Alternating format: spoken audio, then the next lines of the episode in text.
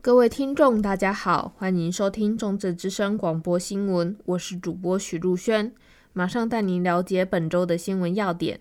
十二月十八日即将举行四大公投，其中重启核四的议题也浮出台面，引起大众讨论。重启核四，正反双方论战。近年来，国际减少碳排放的压力逐渐升高，为了减少火力发电所产生的碳排。能发电成为一个选择。二零一八年十项公投之一以核养绿通过，重启核四的议题也再次浮出台面，并将于今年十二月十八日四大公投登场。今年五月时发生全台停线电的状况，台湾是否缺电的问题受到许多人讨论。国立清华大学原子科学院院长李敏说：“台湾缺电，未来的三到五年。”一定缺电，所以现在核四商转还有三阶的问题，这个都是要让台湾，OK，尤其是核四，让台湾及早脱离缺电的泥沼。台湾电力公司指出，核四重启预计需耗时 N 加七年，光是一号机重启可能就需费十年以上。绿色和平表示，核四主要的问题可分为选址、设计、工程品质三方面。中央地质研究所于二零一一年在核四厂区内发现一条两公里的断层，二十年前设计的核电厂抗震系数是否足够成为疑虑。而核四同类型的设计至今没有一座正常运行，部分受到经济成本或安全考量而停运停建，可见设计不可靠。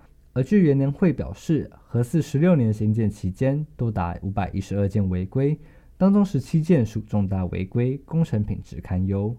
中正之声记者杜继广嘉义报道。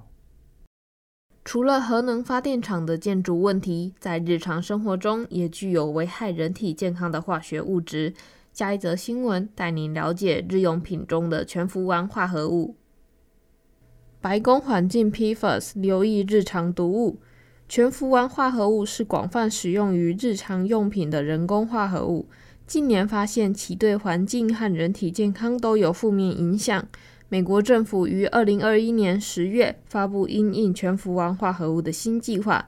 长庚医院临床毒物中心主任严宗海医师表示，全氟烷化合物并非自然存在于环境中，而是加工后使用在日常用品上。其中两种化合物 PFOA 和 PFOS 常被运用于防油、防水、防粘连的涂层，例如食品的防油纸袋、防水外套、雨衣以及不粘锅等日常用品。全氟烷化合物一旦借由食物进入人体，或添加该化合物的产品被丢弃后，皆会长期滞留于其中。严医师表示，美国环境保护署认为有证据可将 PFOA 和 PFOS 列为人类致癌物，两者皆会对人体健康产生影响。民众常接触或爱用的日常用品，可能藏有影响环境和健康的风险。为了减少接触全氟烷化合物的风险，不只需要民众避免购买有添加 PFAS 的商品，更需要上游的制造公司积极寻找替代化合物。中正之声记者徐如轩加一线报道。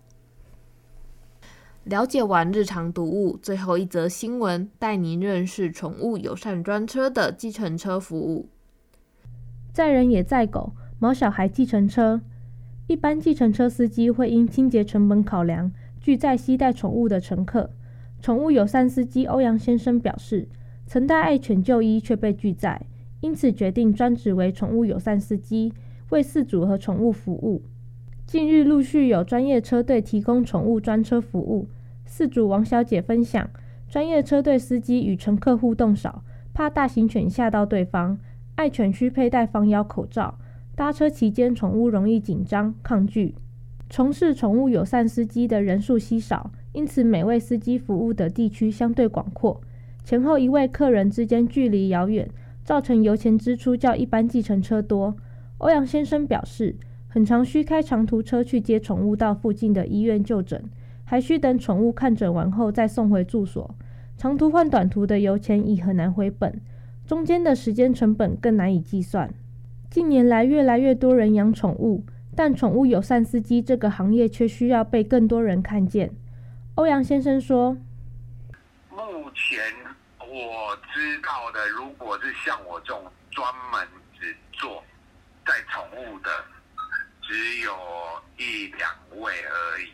其他的大部分都还是以就是载客人为主，然后他们也会接受宠物的预约，这样就是要看他们的时间上，还有他们愿不愿意去接这个预约。”欧阳先生也强调，仍希望有更多人愿意从事宠物友善司机，让宠物出门更便利。